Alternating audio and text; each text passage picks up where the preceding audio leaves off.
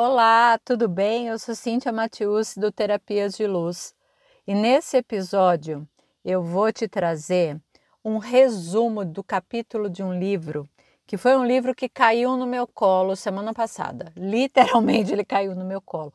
Aquelas sincronicidades da vida que a gente não espera, não sabe o porquê que aconteceu exatamente, mas o que ocorreu foi que eu me deparei com um livro chamado Conversas Corajosas, que tem como base a comunicação não violenta, mas que a autora, a Elisama Santos, ela conduz de uma forma primorosa. Fica aqui minha dica para você. Se você aí está num relacionamento e percebe que talvez a comunicação seja um entrave entre vocês, se você quer saber mais como se comunicar melhor né, nas suas relações, e podem ser relações de trabalho, de amizade, familiares, etc. Esse livro ele é maravilhoso porque é uma leitura fácil, ela traz exemplos, ela traz exemplos pessoais, é divertida, né? Muito, me lembrou muito um pouco assim a condução da escrita da Brené Brown. Sabe, você já leu algum livro da Brené Brown? Porque é maravilhoso também, né? Coragem de ser imperfeito, arte da imperfeição. São livros, né? Em que a autora ela vai te conduzindo, você não consegue parar de ler porque aquilo ali faz tão parte da sua vida, são tantos exemplos práticos, é maravilhoso. E a Elisama, inclusive a Elisama, na, no, durante né, o livro dela, ela cita muito a Brené. Então, eu acho que tem mesmo assim, né? Deu um match ali. Mas incrível. Fica aqui minha recomendação. E aí, tem um capítulo nesse livro, Conversas Corajosas, que é o capítulo 3, que ela fala de chantagem emocional. Olha, fiquei de cara. que perfeição, muito legal. Eu falei, vou levar isso daqui para o podcast, que eu acho que vai ser uma contribuição para muita gente, né? Então, o que você vai ouvir aqui são trechos, né, desse capítulo, que eu vou também colocando aqui, né, a minha pitada, meu tempero, mas vamos lá para você entender, né? Porque a gente fala tanto de chantagem e a gente acaba achando que a chantagem emocional é um jogo, né? Inclusive a Elisama ela fala isso, né, no capítulo. Parece que é assim, alguém que é cruel, malvado, egoísta, e do outro lado tem uma pessoa bacana, batalhadora esforçada, né? E que a gente tem ali uma luta do bem contra o mal. E na vida real, a gente sabe que as coisas elas não são bem assim, né?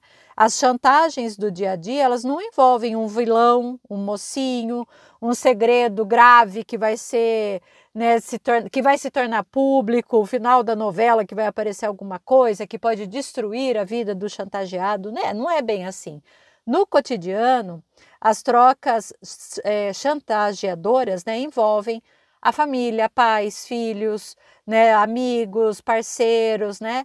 E aí, no lugar de um determinado segredo, por exemplo, a gente tem ameaçado o amor do outro, a aceitação, o carinho, o emprego, a promoção no emprego, a guarda dos filhos, um futuro planejado, a imagem que a gente criou da gente, né? Então, fantasiado mesmo de senso de obrigação, culpa e medo, a chantagem emocional, ela permeia grande parte das nossas relações e sequer nos damos conta do que estamos vivenciando. A gente aprende a fazer chantagem e a sermos né, chantageados ainda muito novos, quando criança realmente. A base da nossa educação, na maior parte das famílias, é a chantagem emocional. Talvez você já tenha ouvido isso daqui, ó. Você só vai ganhar o brinquedo se arrumar o quarto. Se você não sair daí agora, eu vou aí te bater. Assim, você deixa a mamãe muito triste. Eu vou adoecer com você agindo dessa forma. Pega, né? Porque ou você já falou, ou você já ouviu frases desse jeito. Então, aqui, né, é trazer que a chantagem, ela surge da ausência do conhecimento de outras formas de agir. Ela aparece quando o medo fala mais alto que o desejo de cuidado e de amor. E todas as relações, elas possuem algum grau de manipulação. Aquela voz dengosa que insiste mesmo que o outro diga não, a irritação porque as coisas não aconteceram da forma planejada, a briga quando o outro decide que tem outras prioridades além de atender às suas necessidades.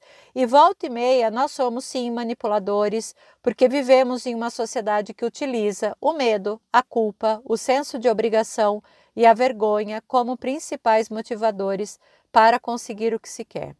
A manipulação ela passa a ser uma chantagem emocional que exige a nossa atenção e o nosso cuidado quando custa a energia, a felicidade e a disponibilidade de alguém. Quanto da vida do outro estamos exigindo para termos os nossos anseios atendidos? E quanto pagamos da nossa própria vida enquanto atendemos o que o outro quer e o que espera de nós? E aí a autora do livro, ela pergunta, né, será que, o que é chantagem, né, no dia a dia? Então, vou te trazer aqui algumas frases que ela coloca. Você vai ter coragem de viajar em pleno Natal? O que, que eu vou falar com seu pai? O que eu vou fazer com as coisas que eu planejei para o final do ano, sem você aqui, sem as crianças? Meu Deus, eu não esperava por isso. Olha, não, tudo bem, você pode ir, tá? Vai, se divirta, sabe? Eu e o seu pai, a gente vai dar um jeito aqui, sozinhos na casa, né? Não, pode, pode viajar tranquilo, não tem problema, não. Outro exemplo, olha, eu acho que você é uma profissional muito boa, tá? Você pode subir muito na carreira. Se você fizer tudo que eu falar aqui na empresa, essa promoção vai chegar para você muito rápido. Outro exemplo. Amiga, ai, só você pode me ajudar nesse problema, amiga. Ai, eu não sei o que vai acontecer com a minha carreira se você não me ajudar. Eu preciso de você. O que, que eu falo com a equipe do RH? Me dá uma ideia? Nossa, porque sabe? Ai, amiga, eu vou perder o emprego. Como é que eu vou pagar o plano de saúde da minha mãe? Me ajuda. Outro. Quer dizer que você não vai comigo na festa? É essa a sua decisão? Olha, sinceramente, hein, se você me amasse, na real mesmo, você nem levantava a possibilidade de me deixar ir sozinho. Outra. Olha. Ah, eu não vou suportar perder você. Minha vida vai acabar. O que, que vai ser de mim? Nossa, não consigo. Vai faltar um pedaço. Não faz isso comigo. Você sabe que eu tenho depressão. Não faz isso comigo. Não me solta, não me abandona. Pesou aí? Alguma dessas já esteve aí no, no seu roteiro de vida? Incrível, né? Frases assim que são comuns em muitas relações, elas são demonstrações claras de chantagem, né? Você já reparou que algumas relações elas criam uma atmosfera tão densa e pesada que fica até difícil respirar? E aí a gente vai percebendo que a gente perde a autonomia, o direito de cuidar dos nossos próprios desejos, né? E que se a gente quiser isso, tem um preço alto, né? Que a gente tem que pagar. Então, a gente, é, o que também é importante trazer aqui é que, assim, às vezes tem alguma coisa acontecendo numa determinada área da sua vida que vai interferir na outra, né? Porque nós não somos caixinhas separadas, né? A gente tem esse entremeio, as coisas elas são entremeadas. Então está acontecendo alguma coisa no teu âmbito profissional, vai interferir sim nas relações da sua família, tá? E também outra coisa que faz é, isso tudo ficar muito mais pesado é o próprio cansaço do dia a dia, o estresse, a desconexão que a gente cria com a gente, né? Em função do medo, né? Então a gente vai entrando, né? Numa coisa que parece sem fim. A Elisama, nesse capítulo né, maravilhoso dela, ela cita um livro de uma terapeuta, que é a Susan Forward, que é um livro que se chama Chantagem Emocional. E a Susan, né, essa terapeuta, ela discorre no livro dela sobre todas as nuances né, da chantagem emocional, inclusive que haja uma classificação dos tipos de chantagistas, né? E por que, que é importante a gente ter clareza disso? Porque quando você consegue é, nomear uma chantagem, perceber qual é a maneira que o chantagista lida com você, como que ele faz, você consegue parar uma ação, você consegue reconhecer e você consegue identificar aquilo e mudar tá? Defender seu limite. Você pode trilhar a história de uma outra maneira. Então, isso te traz uma liberdade para você romper, inclusive, com ciclos de chantagem que vem acontecendo é, na sua vida, tá? E aí, aqui eu vou te trazer né, quais são os tipos né, de chantagistas que a terapeuta Susan Ford ela né, nomeia no livro dela. Então, o primeiro tipo de chantagista é o castigador tá? Os castigadores, eles são aqueles que utilizam a punição como principal método para conseguir o que quer. Então, eles podem ser castigadores ativos ou castigadores silenciosos. Os castigadores que são ativos, eles são aquele tipo mais evidente de chantagista, porque eles deixam assim muito clara a desconsideração que eles têm, tá? No momento que eles estão fazendo as exigências deles. Eles deixam claro esse jogo do poder, né? Então, assim, é, é, é alguma coisa diretamente que ele fala: ó, você vai comigo para casa da minha mãe, ou então eu não vou com você na festa tal. É claro que está rolando uma chantagem, tá? Então, normalmente, né, as pessoas que escutam uma ameaça desse tipo, né, de chantagista, desse castigador que é ativo, rola um medo, né? Porque você sabe que diante da ameaça acaba acontecendo gritos, humilhações, uma sensação de desproteção, desamparo, né? E aí você não consegue escutar os seus próprios sentimentos, porque você está envolvido naquela chantagem emocional que está acontecendo, né? Aliás, essa é uma das características da chantagem emocional. Ela aumenta os sons naturais da culpa, do medo, do senso de obrigação a um volume tão alto, tão alto, que impede que você tenha um raciocínio claro. Tá? Então, no caso dos castigadores, a gente se vê numa encruzilhada. Eu estou presa entre dois caminhos. Ou eu faço o que ele quer, né, e vou assumir as dores, né, decorrentes disso, né, ou eu sei que alguma coisa pior pode acontecer. Então eu fico naquela dor infinita, né, porque eu sei que vai ter uma, uma punição, que a pessoa ela vai me tratar mal, tá? E essa ameaça, ela não é uma arma de uma pessoa ruim, mas ela é a repetição de um aprendizado infantil. Isso que é importante reforçar aqui. O castigador, ele se coloca numa relação superior em relação a outra pessoa, porque foi dessa forma que ele aprendeu. Então, ele, no fundo, ele acha que aquilo ali é o que vai funcionar, é o que vai dar certo, né?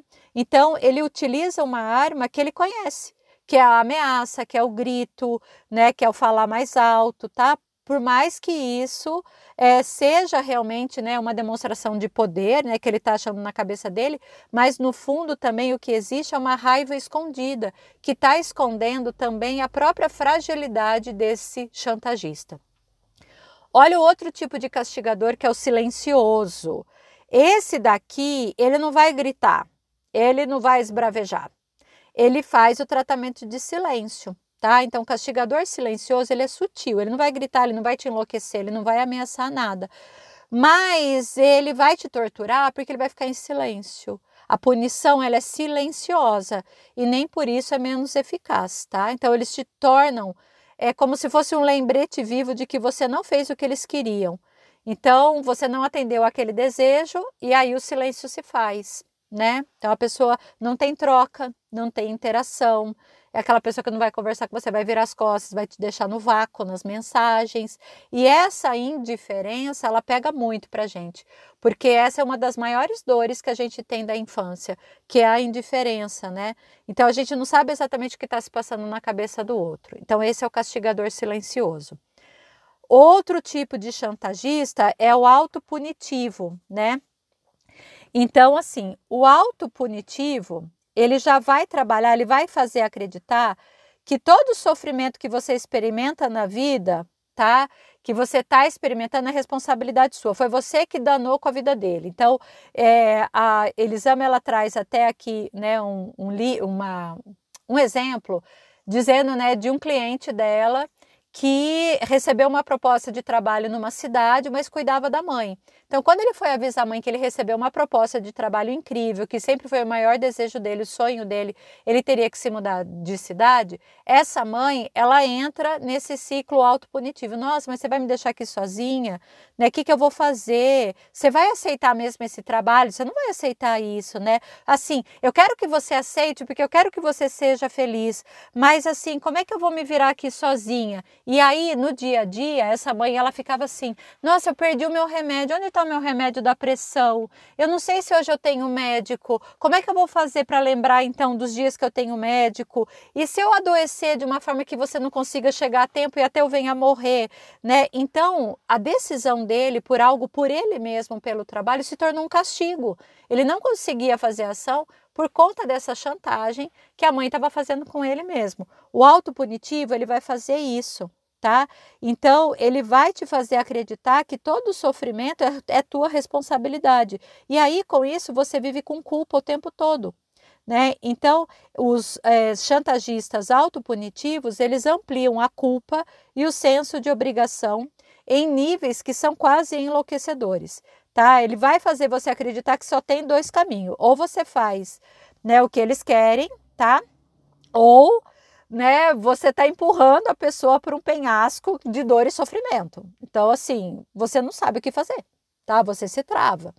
Tá? Então, nesse sentido, quando isso acontece, você até pode indicar para o chantagista né, possibilidades de tratamentos, de tratamentos terapêuticos, acompanhamento com pessoas qualificadas. Tá? Então, existem outras possibilidades que aquela pessoa ela pode sim lhe dar, mas nem sempre ela vai te ouvir. Ok? Então, é, é na chantagem, é interessante porque assim, a, isso está tão frequente no nosso dia a dia que a gente se acostuma. Né? A gente se acostuma a usar a chantagem emocional nas nossas relações. Outro tipo aqui de chantagista vai ser o sofredor né? Esses aqui, eles já vão despertar o teu salvador interior. É aquele exemplo que eu citei antes lá da, ai amiga, eu preciso de você, só você pode me ajudar. Meu Deus do céu, é só você. Fala com a mulher do RH, me ajuda aqui, escreve uma parte do doutorado para mim. Como é que eu vou fazer? E aí, isso mexe tanto com você que você se vê numa situação de querer reduzir o sofrimento do outro, né? Você vai tentar ajudar de qualquer maneira. Então, dispare em você esse salvador é, interior. Então, só você pode salvar essa pessoa. E aí você se esquece de todas as suas obrigações pessoais, daquilo que você né, definiu para você, para você tentar ajudar o outro, tá? Você é a própria tábua de salvação. Perceba que em todas essas áreas, né, dos tipos aí de chantagem, a urgência, ela faz parte da chantagem emocional. A pessoa precisa daquilo para aquele minuto. Ela não pode esperar. Então ela vai usar a chantagem para ser atendida para ontem. Tá? Então isso te coloca ainda mais em ansiedade, né? Isso vai mexendo muito, muito mesmo com você. E também tem um outro tipo aqui, né, que é o último tipo aqui dos, dos chantagistas, que é chamado de tantalizador tá? Então, o tantalizador, ele é ele é sutil, né? Ele não vai prometer te castigar, ele não vai, né, fazer você duvidar de você mesmo, mas ele vai te oferecer uma recompensa. Ele vai te oferecer um pote de ouro no final do arco-íris, ele vai te oferecer uma promessa.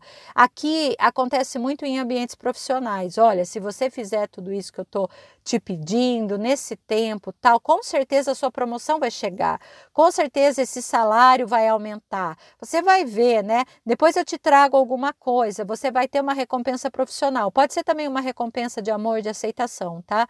A mensagem dos tantalizadores é assim: eu tenho algo que você quer e precisa eu vou dar desde que você faça exatamente o que eu quero. Quando eu quero e do jeitinho que eu quero. Acontece que a recompensa nunca vem. Ou ela pode até vir, mas ela não vem por inteiro. Então você se desdobrou, virou suas horas de trabalho, fez um bocado de coisa, acreditando na promoção e essa promoção nunca chega. Ou você estava esperando uma promoção mega e você teve um aumento de salário de 3% em que você se sente péssima depois. Fala assim, eu fui uma idiota fazendo tudo isso. Pois é. Tá? Então aí é o que a gente tem é esse, né, essa chantagem em ambientes é, profissionais, tá? Em que o chantagista ele está atuando em interesse próprio, né? Por quê? Porque ele acredita que as relações são troca de favores, tá? Então a base dele a intenção dele, né, por trás é isso. Ele está acreditando que existe essa troca de favores, tá?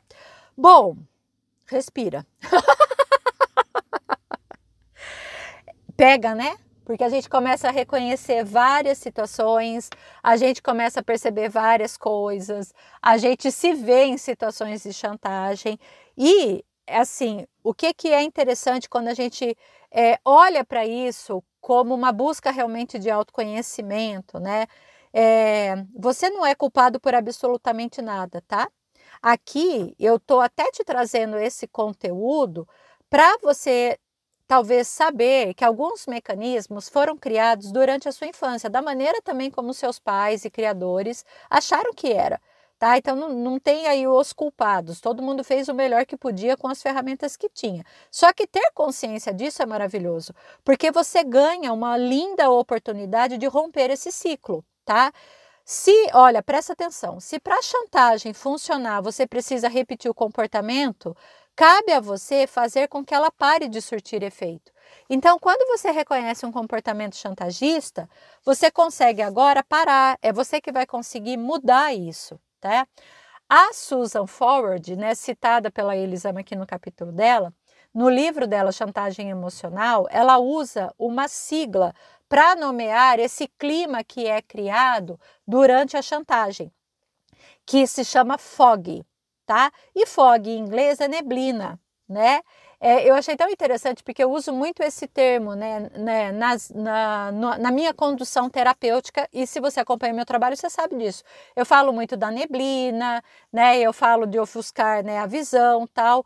E aí tem outros né, é, terapeutas que também usam. E o FOG que ela usa aqui, ela coloca o F de medo, né, do fear, o O de obligation, então da obrigação, e o G de guilt, né, que é a culpa.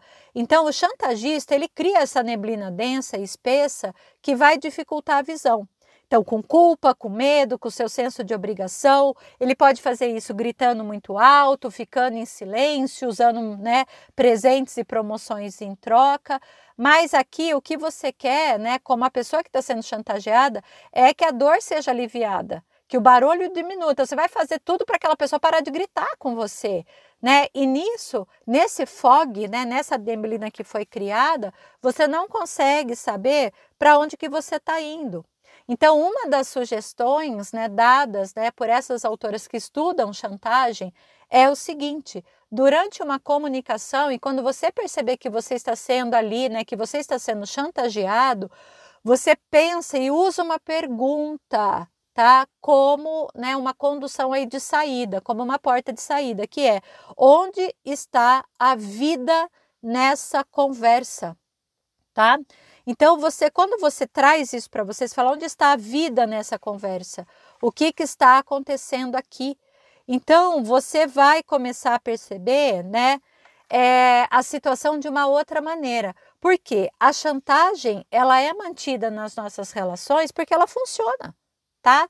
Então, a melhor forma de fazê-la parar é fazer com que ela pare de funcionar. Não é simples, tá? Não vou mentir, não é uma das tarefas mais simples, não. Isso é bem desafiador mesmo, é difícil. A realidade ela é bem complexa, tá? Então, porque mexe com a nossa história de vida, com as nossas angústias, com os nossos medos, faz o passado e o presente se misturar, nos leva a lugares, né, que são muito primitivos dentro de nós, as nossas raízes. A gente acaba lidando com situações que são bem dolorosas né, nas nossas relações, nesse exercício intenso de autoconhecimento e de autocuidado, mas é possível, tá? Então, algumas dicas e estratégias para você sair de mecanismos de chantagem emocional. Um primeiro é, então, lembrar disso, onde está a vida nessa conversa, porque isso já vai te, te tirar da neblina. Você volta e começa a olhar e fala: Ó, oh, eu estou aqui sendo chantageado, como é que eu vou sair disso? Lembrar que você é bom ou boa o suficiente, tá? Você tem todas as ferramentas em você e todos os recursos. Não é sobre você. A chantagem é uma estratégia aprendida antes da relação em que ela acontece. Em regra, ela começa na infância, na maneira como aquela pessoa ela foi educada. E é uma forma de lidar com medo tá? Então, né, não é sobre você, não é sobre o que você está fazendo, sobre quem você é, né? Enxergue a pessoa além daquela conversa, além desse relacionamento. Não foi você que causou os traumas que essa pessoa carrega, não é você que tem o poder de fazer esses traumas desaparecer tá? Por mais que você conheça a história do outro, por mais que seja alguém ali da sua família que você ama tanto, né? Não é sobre você. Isso vai te ajudar a sair do fog, a sair da neblina. Encare seu medo, sabe? O que, que, é, o, o que, que é o pior cenário que pode acontecer quando você coloca um limite nessa conversa? Porque para parar uma chantagem emocional, uma das regras, né? Uma das é, forças que a gente tem para usar é usar a palavra não. Falar, então, não posso fazer isso por você agora. Então, não me interessa essa promoção. Ai, amiga, desculpa, mas eu também não consigo fazer isso por você agora nesse momento. Então, assim, quando a gente coloca esse não como um limite, a gente está encarando o nosso medo. Então, o treino do não, ele é muito importante em todas as esferas da nossa vida, porque só você sabe do seu limite. Tá? Saiba também, né, aqui como uma estratégia para lidar com a chantagem, saiba também como suportar lidar com a dor. A pessoa vai ficar de cara feia com você, talvez ela esbraveje ainda mais, talvez o tratamento de silêncio piore. Você consegue lidar com isso? Porque a gente acaba cedendo aos desejos do outro, porque a gente não vai suportar a reação do outro. Porque a gente não quer ficar mal com aquela pessoa, mas você é adulto. Então trabalhe em si para você saber como lidar com essa dor, né? Para falar, bom, eu não vou ultrapassar um limite meu, porque no fundo sou eu que estou me machucando. Eu atendo essa pessoa, mas deixo de ser eu mesma. Não dê também respostas imediatas. Você não precisa responder aquela pessoa de pronto. A pessoa falou com você, você percebe que você está no mecanismo de chantagem, porque agora você já consegue reconhecer melhor. Você fala: opa, você fala, posso te responder depois? Olha, estou muito ocupada agora, daqui a pouco eu te dou um retorno, tá? O chantagista, ele vai te pressionar. Ele quer, lembra, chantagem é urgência. Então ele vai tentar ficar em cima de você, sabe? Mas você vai falar assim, respire, respira, demore para dar essa resposta. Pense em você, veja qual é a maneira mais fácil que você pode dar essa resposta para essa pessoa, reflita. O que, que esse pedido feito por essa pessoa desperta em você? Atender essa pessoa fere algo em você? É tão importante assim mesmo? Então pense, reflita, observe, porque na neblina e na urgência e na pressão que a pessoa está fazendo em cima da gente, a gente não consegue refletir. Então lembra de respirar profundamente, de refletir, de pausar, de escutar seus sentimentos, de escutar o seu corpo, converse com você mesmo, planeje o que você vai conversar com essa pessoa, o que que você pode, né, responder. Você pode, se é uma pessoa de constante trato que você tem, você pode inclusive pensar em como, como que eu dou essa resposta. Falar, ah, não, é minha mãe. Qual é minha mãe? Eu tenho que falar desse jeito, né? Com a minha filha é desse jeito aqui, é dessa forma que eu vou falar. Então você já planeja respostas. Isso vai deixar você mais leve, sabe? Você vai se sentir mais encorajado a colocar os limites, né, para você mesmo. Isso que é importante, você vai perceber que você não é obrigado a nada. Forte, né? É muito importante que a gente possa, assim, falar sobre isso, estudar sobre isso, se conhecer e perceber, sim, as dificuldades que a gente tem na comunicação, né? Na, no trato um com o outro e quando a gente reconhece mais, a gente vai ver que a chantagem ela não faz bem para ninguém. Ela não é legal mesmo. Mas eu consigo agora, com base em conhecimento próprio, fazer uma parada nessas ações. Eu espero que esse episódio tenha sido uma contribuição para o seu autoconhecimento, para quem você é, para você chegar ainda aí a espaços tão mais criadores e diferentes. Lembrou de alguém que vai curtir isso daqui? Encaminha, né? Vamos aí propiciar momentos de autoconhecimento para a gente chegar mais longe. Um beijo no seu coração e muita, muita gratidão por você estar aqui.